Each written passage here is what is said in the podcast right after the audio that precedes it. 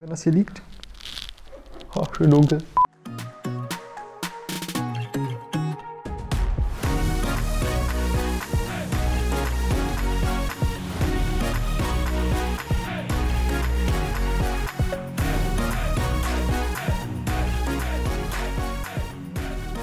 Ho, ho, ho, liebe Motorsportmagazin.com Zuschauer. Ja, die Weihnachtszeit rückt näher. Die Formel 1-Saison, man glaubt es kaum, Rückt ist auch mal Ferne. vorbei. Ja. Rückt in die Ferne, genau. Ja, aber wir lassen euch nicht im Stich. Äh, nicht wie die Formel 1, die einfach im Winter nicht fährt. Was ist denn das? Äh, wir haben natürlich weiterhin Videos im Angebot und ihr seht es jetzt hier vielleicht und könnt es erahnen, oder ja, ihr habt den Titel eh gesehen. Ein QA steht wieder an. Hashtag AskMSM ist das Zauberwort hier quasi oder der Zauber-Hashtag, mit dem ihr unten in den Kommentaren weitere Fragen dalassen könnt, damit auch ja, die restlichen Winterwochen und fast Monate noch gerettet sind für die samstägliche Fragestunde. Ja, das ist auch eigentlich alles, was es dazu noch zu sagen gibt. Ist ja ganz leicht und wir können eigentlich direkt einsteigen, denn wir haben wieder vier wunderbare Fragen hier auf dem Zettel stehen. Und ich würde sagen, wir legen einfach mal los mit Ale 1 bis 23. Auch wenn es logischerweise noch viel zu früh ist, doch wie schätzt ihr Aston Martin ein? Top 5 Team, Top 3 Team, Ferrari 2020 2.0. Ja, Gut, Ferrari 2.0 wäre ja nicht gut. Eher nicht so gut, ja. Ja. ja. Also Top 3 Team sind sie eigentlich schon. Sergio Perez hat es ja gesagt. Wenn man zwei Fahrer der gleichen Qualität hat, dann kann man in der Weltmeisterschaft auch Dritter werden, so Wunderbar, wie McLaren das geschafft hat. Mhm. Ähm, aber zwei Fahrer gleicher Qualität ist auch, wird nächstes Jahr auch schwer. Lance Stroll wird nicht besser und Sebastian Vettel hat durchaus die Möglichkeit, sich von seiner Ferrari-Krise dazu erholen und dann hast du wieder so ein Ungleichgewicht. Wenn Sepp das aber nicht schafft, ist hast du zwar zwei Fahrer gleicher Qualität, aber dann Ja. sieht das nicht gut aus. Also ja, ich denke auch. das. Material ist sicherlich Top 3 fähig. Ja, wenn es denn so bleibt, ist jetzt die Frage. Also so in bleibt, diesem ja. Jahr wäre es Top 3 fähig gewesen. Sage ich mal, wir hätten Fahrer getauscht, McLaren-Fahrer da reingesetzt und die Racing Point-Fahrer da rein, dann wäre es andersrum ausgegangen. Ja. Dann hatten sie noch die Kopieraffäre natürlich auch noch, die ihnen 15 Punkte gekostet Stimmt. hat, die darf man nicht vergessen. Also sportlich waren sie eigentlich davor, äh, glaube ich, ne? hätte gereicht Ja. dann, ja.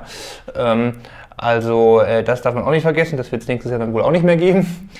Ja, aber insgesamt, ich glaube, Ich glaube nicht, dass sie schlechter werden. Also Top 3 Team geht halt, wie gesagt, weil Ja. sie so nah dran werden. Groß nach hinten geht es da auch nicht. Gut, Renault hat dann jetzt Alonso und so, aber ich meine, Ricardo ist jetzt auch nicht so schlecht. ja, Also, ja also ähm, das macht dann auch nicht mehr äh, so viel aus. das, was McLaren- Ricardo dieses Jahr geholt hat, muss Alonso auch erstmal holen. Ich traue es ihm Ja, zu, aber genau, ich würde sagen, richtig, Ricardo hat richtig. schon so mehr oder weniger das Maximum aus diesen Möglichkeiten gemacht, die, die man da bei Renault hatte. Ja, also das, Ja. dem kann man keinen großen Vorwurf machen, auf jeden Fall, dass der da nichts rausgeholt hätte. McLaren eh gut aufgestellt, auch weiterhin mit, mit Ricardo und mit ähm, Norris weiterhin dann. Ähm, Ja. Da also auch kein Problem. Ja, deshalb, ja, es wird halt wieder super eng. Also es war ja auch, und es ging ja bis zum letzten Rennen tatsächlich zwischen drei Teams noch. Also kann man mal schauen. Gut, ich erwarte eigentlich fast das Gleiche, sage ich mal, wie dieses Jahr im nächsten Die Jahr. Frage ist, wie viel Mercedes-Know-how wird diesmal Ja, und wie? Und wie? Nach, nachdem es ja jetzt äh, eine Klarstellung gab und das jetzt so in der Ja. Form nicht mehr ja, ja. so klar. leicht möglich sein soll. Aber gut, 20, 2020 hat halt mit dem Geld von Lawrence Stroll das Team einen super Job gemacht, da einen Vorjahres-Mercedes zu kopieren.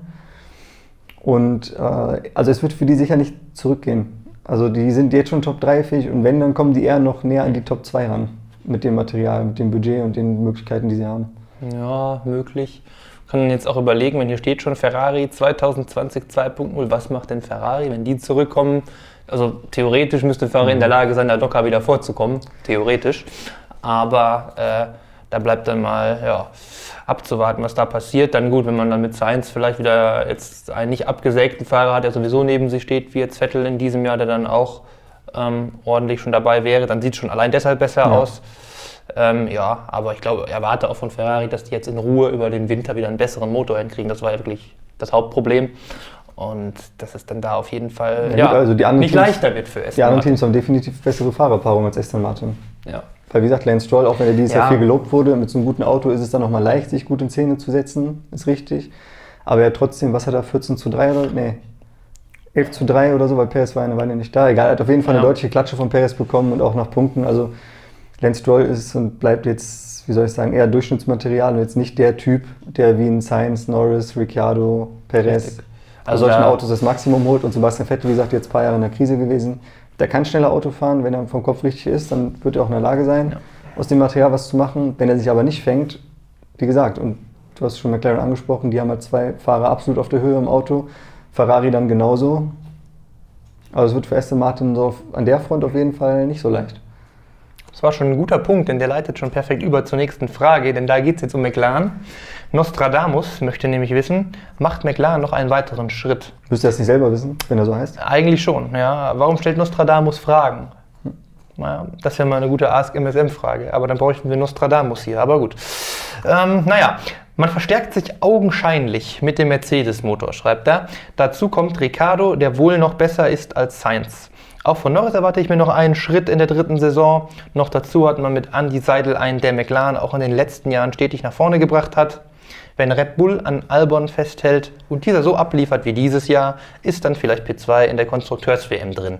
Nee. Oder muss man aufpassen auf Aston Martin, Renault und Ferrari? Puh, wo fangen wir an?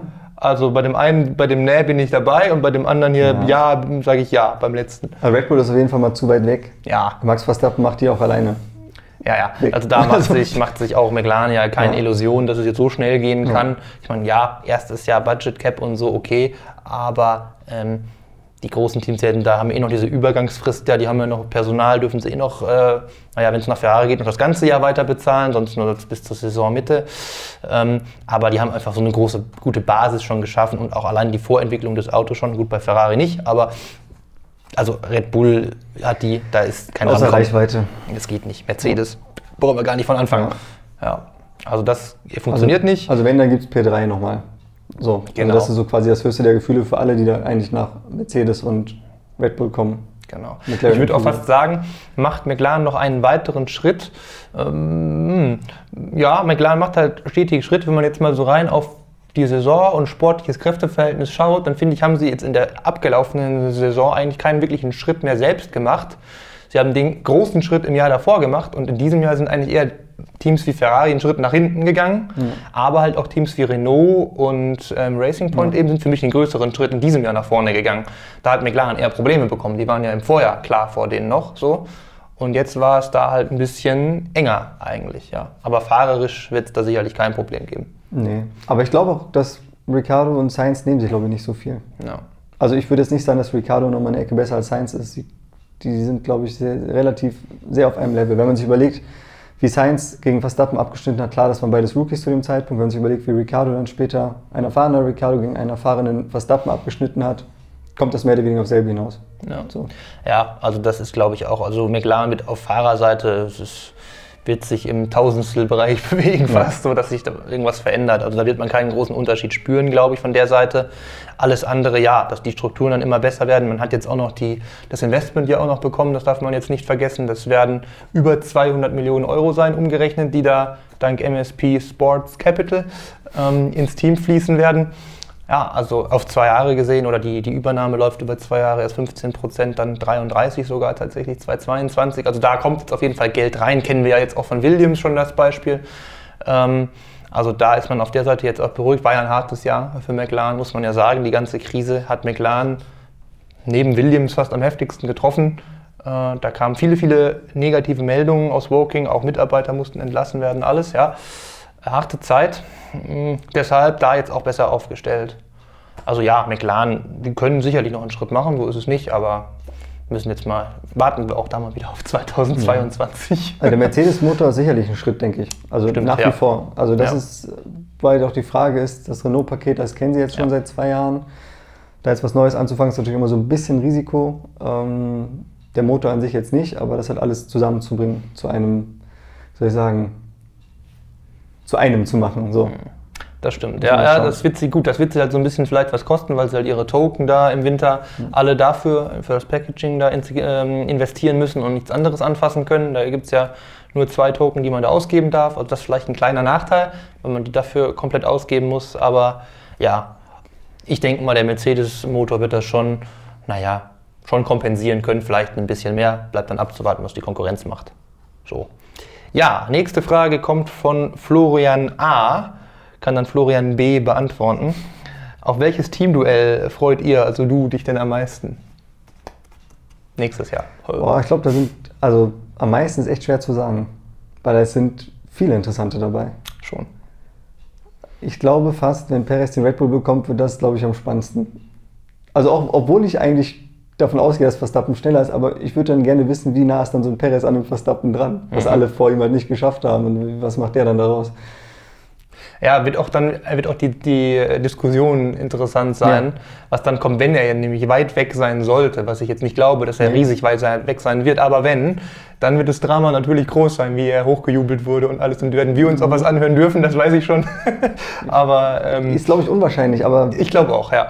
Aber mein, ja, mhm. er wird sicherlich gegen Verstappen über die Saison hinweg eine Niederlage erleiden, aber die Frage ist halt, wie hoch die ist. Geht die zu null aus oder im Schnitt ist er vielleicht nur anderthalb oder zwei Zentimeter, nicht mehr fünf oder sechs wie seine Vorgänger? Und was kommt dabei raus? Das finde ich, finde ich echt super, super spannend einfach nur. Ja. Ansonsten Ferrari finde ich auch super interessant, weil Sainz nach wie vor, obwohl er jetzt bei McLaren schon auch gefeiert wurde, immer noch ein bisschen unterschätzt wird, glaube ich. Ich gehe gleicher Fall wie bei Red Bull eigentlich fast auch davon aus, dass der gegen Leclerc nicht ankommen wird, eh im Team etabliert und ja, wie Sebastian Vettel neulich schon festgestellt hat, äh, der Beste der letzten 15 Jahre überhaupt ähm, oder der talentierteste. Ähm, wird schwierig, aber wird spannend auch da sein. Wie nah ist der dran? Wie konstant ist auch der Sainz? Weil Leclerc, das ist vielleicht so ein Ding, da kann der Sainz sogar vielleicht noch die Nase vorne haben, sogar, weil der Leclerc immer noch so seine, haben wir dieses Jahr seinen High-Risk-Ansatz da gesehen. Ja. Er meinte, es wäre nicht so schlimm, wäre unterm Strich besser ausgegangen für ihn. Aber der Sainz ist da vielleicht ein bisschen ruhiger, aber dann wieder neues Team, also ah, ist viel Ich muss sagen, der Sainz, der war mental bei McLaren jetzt sehr gut aufgehoben, dass er wirklich performen konnte. Das ist dann die Frage. Bei Renault hat er sich nicht wohl gefühlt. Und da hast du gesehen, dass der gegen Hülkenberg Kürzung gezogen hat. Nicht, dass Hülkenberg jetzt schlecht wäre, aber wenn Leclerc Ja. der talentierteste der letzten 15 Jahre ist, Hülkenberg war extrem talentiert, aber nicht, vielleicht nicht das Leclerc oder Verstappen-Level so. Der Herr hier auch ja, behaupten. der war auch noch da, stimmt. Aber ja. wie soll ich sagen? Also Sainz bei Ferrari wird ein anderer Wind. So, man kann ihm halt nur wünschen, dass er sein dickes Fell oder sein, seine Lockerheit, die er bei McLaren aufgebaut hat, die es ihm erlaubt hat, so zu performen und auch gegen den Norris, der wirklich extrem stark ist, gegen den sich so gut aus der Affäre zu ziehen, gegen so ein, so ein Supertalent-Kaliber-Typ, ähm, dass er das beibehält und dass er nicht an Ferrari irgendwie zerbricht und da halt so ein Gasly-Albon-Experience hat. Dass er gegen Leclerc, indem sich die Zähne ausbeißt, dann verzweifelt und dann geht's Stimmt, ja.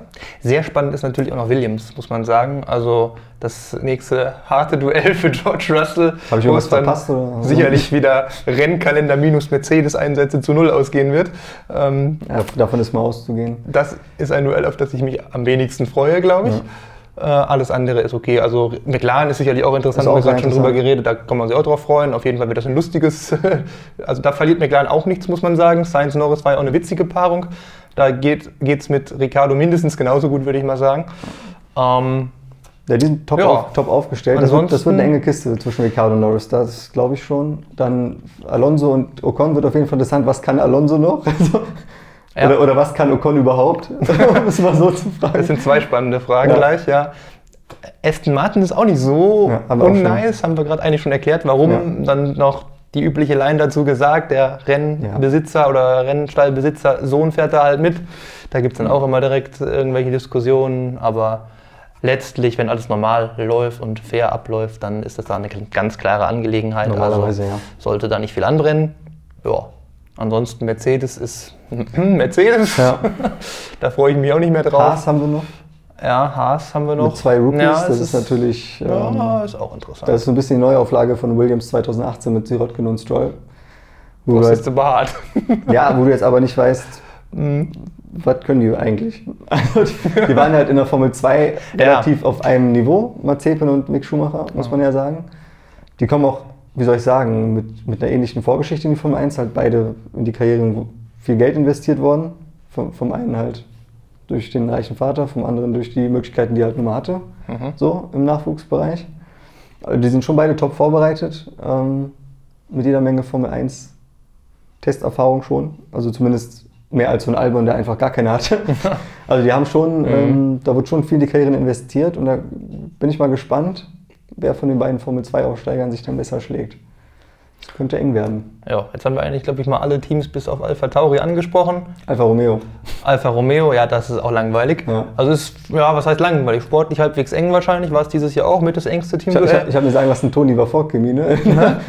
In der Qualifying-Statistik auf jeden Fall. Ja, ja, ja, das Ja. war das engste Qualifying-Duell von allen tatsächlich. Ich glaube zusammen mit ein paar anderen noch oder einem anderen, ja. Ja, Ja, mit McLaren halt. War, da ging es war auch eng. nur mit einem Ja, Unterschied. richtig. Ja, ja, schon. Also das denke ich mal wird ähnlich bleiben, ja. Aber bevor wir jetzt hier noch ewig auch noch auf Alpha Tauri und Alfa macht aber so Romeo Spaß. uns stürzen. Zunoda ist ja Ja. auch noch Formel 2 Aufsteiger, ne? Da, die haben sich Ja, jetzt gerade ja, ganz übergangen bei der Sache. Aber der hat natürlich mit Gasly eine richtige Messlatte, während Mick gegen Mazepin bei Haas ist halt, man weiß es nicht. Richtig. So, wie gesagt, also man kann viel drüber reden und man kann auch viel drüber schreiben. Und weil das so viel Spaß macht, haben wir das natürlich auch getan. Oder in dem Fall nicht wir, sondern, wenn ich mich recht entsinne, hat das Stefan gemacht. Nämlich fürs neue Jahr auch ein bisschen, ja nicht auf die Teamduelle direkt, im neuen Magazin mit Mick, den haben wir gerade schon angesprochen. Hier schöne Mick-Geschichte drin. Ähm, und ganz viel über 2021, nämlich ähm, ja erstmal was Neues im nächsten Jahr einfach und auch ähm, die ja, Teamduelle nicht, aber die Brennpunkte. Und da geht es natürlich auch um ein paar teaminterne Kämpfe, Alonso-Rückkehr und Co. Deshalb die Printausgabe kriegt ihr noch, wenn's, ah, vielleicht noch, reicht es noch für den Weihnachtsbaum, ähm, unter dem Video unten in den Kommentaren oder über den Kommentaren vielmehr in der Beschreibung alle Infos dazu verlinkt, äh, wie ihr an das wunderbare Stück und alle Folgeausgaben gelangen könnt. So, Werbung Ende. Bart M. fragt da noch. Eddie Jordan meinte, Alle Prost wäre, habe ich das jetzt richtig ausgesprochen? Wäre, alle, Alain Prost. wäre der äh, beste Fahrer der letzten 30 Jahre. Eddie Jordan, der hat Ahnung. Das ist ja heute Orakeltag oder was? Nostradamus, Eddie Jordan. Könnt ihr seine Meinung nachvollziehen? Oder wie ist eure Meinung in Bezug auf die starken Teamkollegen von Prost im Gegensatz zu Senna, Schumacher oder Hamilton? Ich tue mich immer schwer, so Fahrer einzuschätzen, die vor meiner Zeit gefahren sind.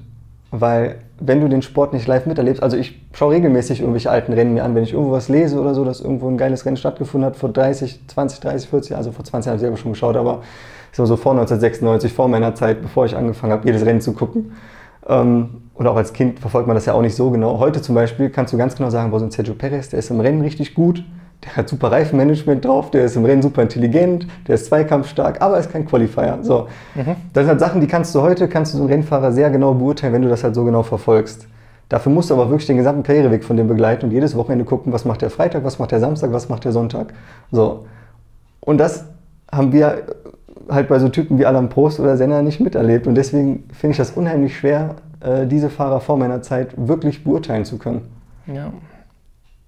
Ja, ist schon schwierig. Gut, starke Teamkollegen kann man vielleicht hier einen Punkt geben, wenn man nur darauf schaut, einfach dann, was die Teamkollegen so an Namen da so vorzuweisen haben. Na gut, Prost, Senna haben sich halt auch gegenseitig gehabt. Das gilt dann, dann Ja. für Senna halt irgendwie genauso wie für Prost.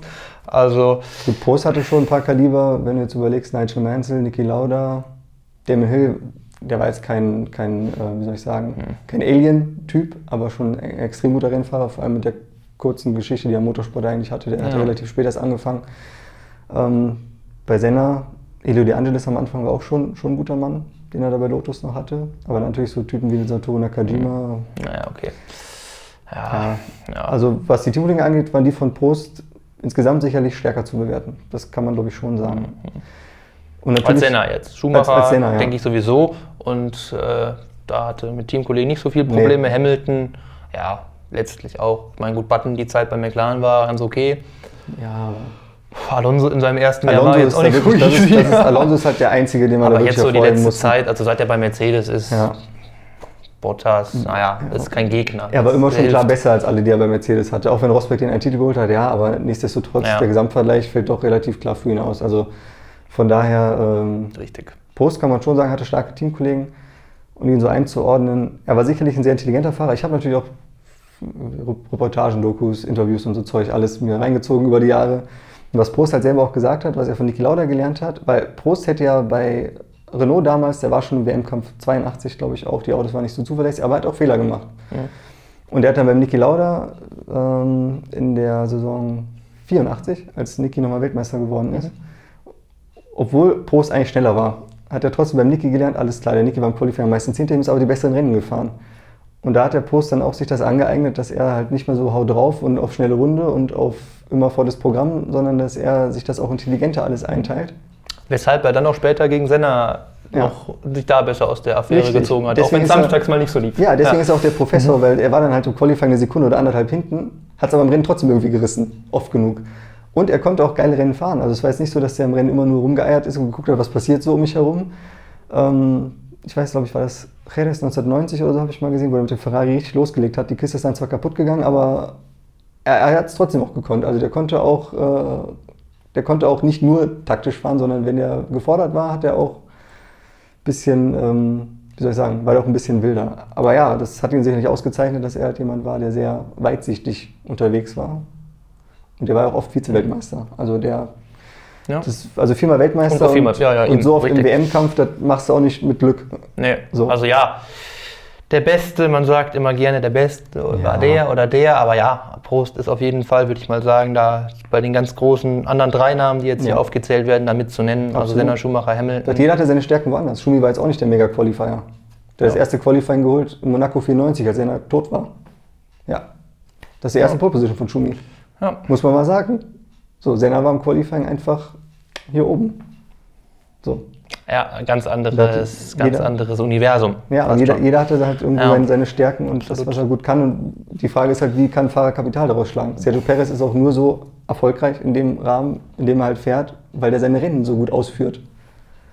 Wenn du Perez nur in seinen Qualifying-Leistungen bemessen würdest, dann Wäre es auch nicht so wäre schön. der, wär ja. der, hätte er lange nicht so gutes Standing, wie er es jetzt hat. Richtig. So. Ja, so. Vom Prost bis Perez passt doch. Der Vergleich liegt nah. Wir driften ab und deshalb lassen wir euch weiter lieber abdriften und Fragen stellen. Hashtag AskMSM, ich sag's nochmal, unten in die Kommentare einfach neue Fragen posten. Ansonsten Like da lassen, Channel abonnieren und die Glocke natürlich aktivieren. Dann kriegt ihr eure Benachrichtigungen über die neuen Videos auch immer gleich auf Handy oder wohin auch immer. Ja, und dann würde ich sagen, sind wir durch für heute und verabschieden uns bis zum nächsten QA.